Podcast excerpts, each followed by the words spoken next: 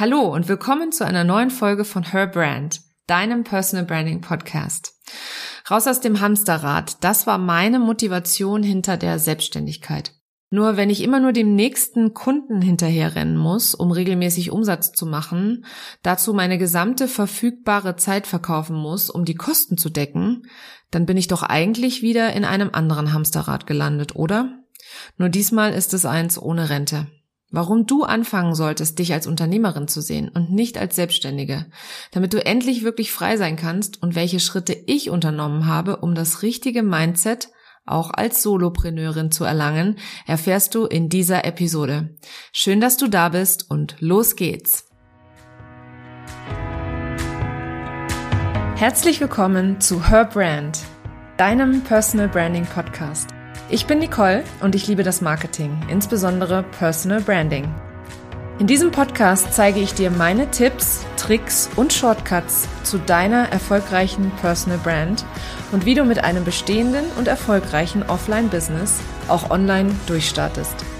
Und jetzt viel Spaß mit dieser Episode.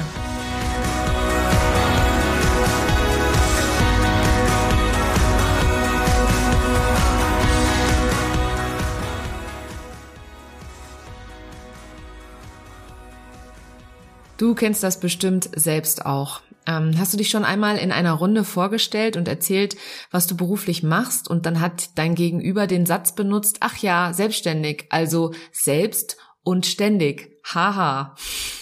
Ehrlich gesagt fühlt sich das auch zu Beginn äh, meiner Selbstständigkeit tatsächlich so an. Erst als mein größter Kunde von heute auf morgen wegfiel, nahm ich mir die Zeit, über mich und mein Business nachzudenken. Ich stellte mir die Frage, was bedeutet Selbstständigkeit für mich?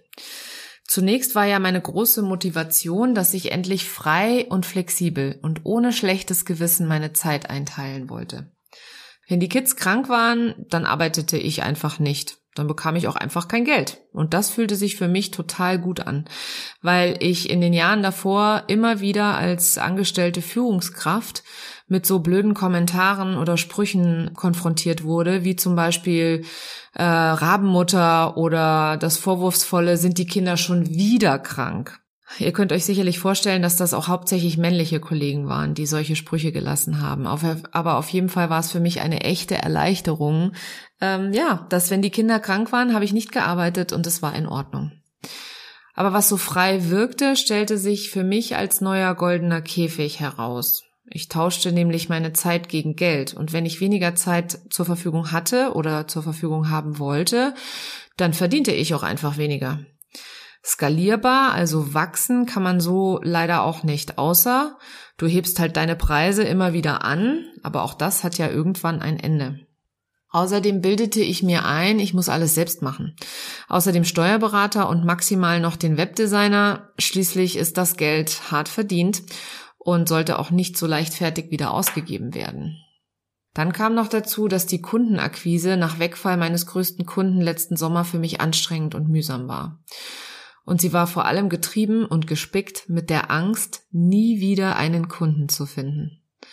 Und wie wir alle wissen, ist Angst kein guter Ratgeber. Und wenn du selbstständig bist, dann verstehst du ganz sicher, was ich damit meine. Du siehst, das war alles andere als frei und flexibel. Genau in dieser Zeit arbeitete ich auch an meiner Positionierung und war gerade dabei, mich auf eine Nische zu konzentrieren. Dabei habe ich meinen Wunschkunden definiert und meine Wunschkundin, sie ist Unternehmerin, eine Unternehmerin, keine Selbstständige. Da stellte sich mir damals die Frage, was eigentlich der Unterschied ist und wieso ich darauf kam, dass meine Wunschkundin eine Unternehmerin ist. Meine Wunschkundin, sie arbeitet mit einem Team zusammen und ihr Business sollte wachsen. So wachsen, wie ich es mir auch wünschte. Und da fiel es mir wie Schuppen von den Augen. Wenn ich wachsen will, dann muss ich mir Unterstützung suchen. Schließlich ist kein Mensch eine Insel und keiner kann Wachstum alleine erreichen. Und ich habe ja schließlich auch nur 24 Stunden jeden Tag und ich bin eben auch noch eine Vollblutmama, kümmere mich um unseren Haushalt und um unseren Einkauf und äh, ja, alles, was mit den Kindern eben zu tun hat. In meinem Verständnis ist eine Selbstständige jemand, die ihre Zeit gegen Geld tauscht und wenn dann nur zwingend Notwendiges auslagert, wie etwa die Buchhaltung. Eine Unternehmerin hingegen baut sich ein Team auf und stellt das Business so auf, dass es auch in ihrer Abwesenheit funktioniert und läuft. Absolut genial. Und sie denkt vor allem groß. Ja, sie will weiter und vor allem nicht auf ewig alles selbst machen oder nur dann Geld verdienen, wenn sie auch da ist und selbst die Jobs übernehmen kann. Nun frage ich dich, warum können wir nicht schon am Anfang, wenn die Selbstständigkeit die Rechnungen zahlt, denken wie eine Unternehmerin? Auch eine One-Woman-Show oder eine One-Man-Show kann skalieren, also wachsen wollen. Und ich kann dir sagen, dass es deine Entscheidung ist, ob du dich als Unternehmerin oder als Selbstständige siehst. Ich habe letzten Sommer entschieden, dass ich eine Unternehmerin bin, dass ich nicht alleine dieses Unternehmen aufbauen kann und will. Dabei hat es mir sehr geholfen, mein Business als Startup zu sehen. Bei Startups wird in den ersten drei Jahren drei Jahre nicht erwartet, dass sie schwarze Zahlen schreiben. Im Gegenteil, ein Startup sucht sich einen Investor, um ein Produkt zu entwickeln und dieses dann zu vermarkten. Die erfolgreichsten Startups sind Teams von mindestens drei Personen. Tja, und so habe ich es dann auch gemacht. Ich habe mir einen Investor gesucht, nämlich mich selbst, und investiere in mich und mein Business. Ich habe ein Produkt entwickelt, nämlich meinen ersten Online-Kurs Pole Position in vier Wochen zu deiner glasklaren Positionierung und habe es nun das allererste Mal auch vermarktet. Und ich kann dir sagen, das habe ich auf gar keinen Fall alleine geschafft. Ich habe ein Team an wundervollen Frauen, die mich täglich dabei unterstützen, dass aus meiner Selbstständigkeit ein echtes Unternehmen wird. Das funktioniert natürlich auch mit Unterstützung, nicht über Nacht. Auch wenn dir das viele so verkaufen wollen, der Aufbau eines Online-Business ist so wie der Aufbau eines jeden Business. Ein Marathon und kein Sprint. Wenn du jetzt auch das Gefühl hast, dass du dich in einem Hamsterrad bewegst, beziehungsweise mit deinem Business nicht vom Fleck kommst, dann empfehle ich dir, ähm, dass du mal die folgenden fünf Tipps ausprobierst. Erstens, Nimm dir deine Werte hervor. Lebst und arbeitest du bereits danach, beziehungsweise spiegelt dein Business deine Werte wieder? Ich habe in Podcast Episode Nummer 5 sehr ausführlich beschrieben, warum es so wichtig ist, deine Werte zu kennen. Hör da gerne mal rein. Ich packe dir den Link dazu in die Show Notes, auch zu dem Blogartikel dazu, wenn du deine Werte zum Beispiel noch nicht herausgefunden hast. Da gebe ich dir ein paar Tipps, wie du zu deinen Werten kommen kannst. Mein zweiter Tipp ist, definiere deine Ziele. Ohne Ziele kannst du nicht wissen, ob du vorangekommen bist oder nicht.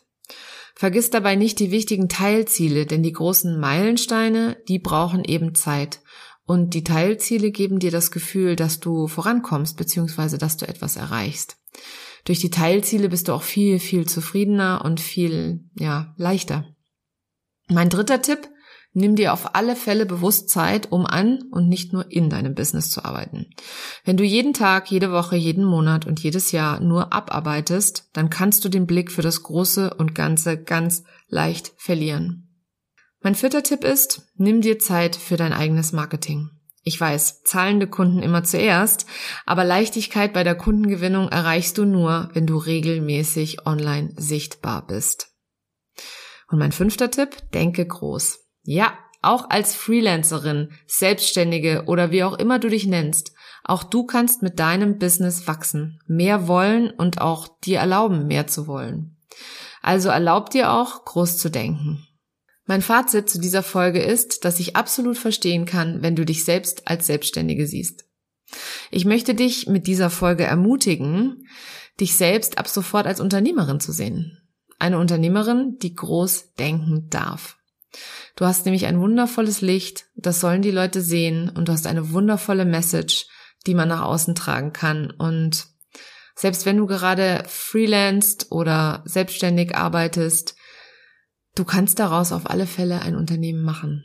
Und da ist eben der Weg das Ziel. Mit jedem Schritt kommst du deinem Ziel näher und findest die Freiheit und die Leichtigkeit, die dir die Selbstständigkeit bringen sollte. Probier es unbedingt noch heute aus und gestalte deine Zukunft selbst. Wenn du Coach, Beraterin, Trainerin, Selbstständige oder Dienstleisterin bist und dir mehr Sichtbarkeit und Reichweite wünschst, dann schreib mir gerne eine E-Mail an nicole.solo.de. Ich freue mich, dich kennenzulernen. Die Adresse findest du natürlich auch in den Show Notes. Vielen Dank, dass du heute dabei warst und bis zum nächsten Mal.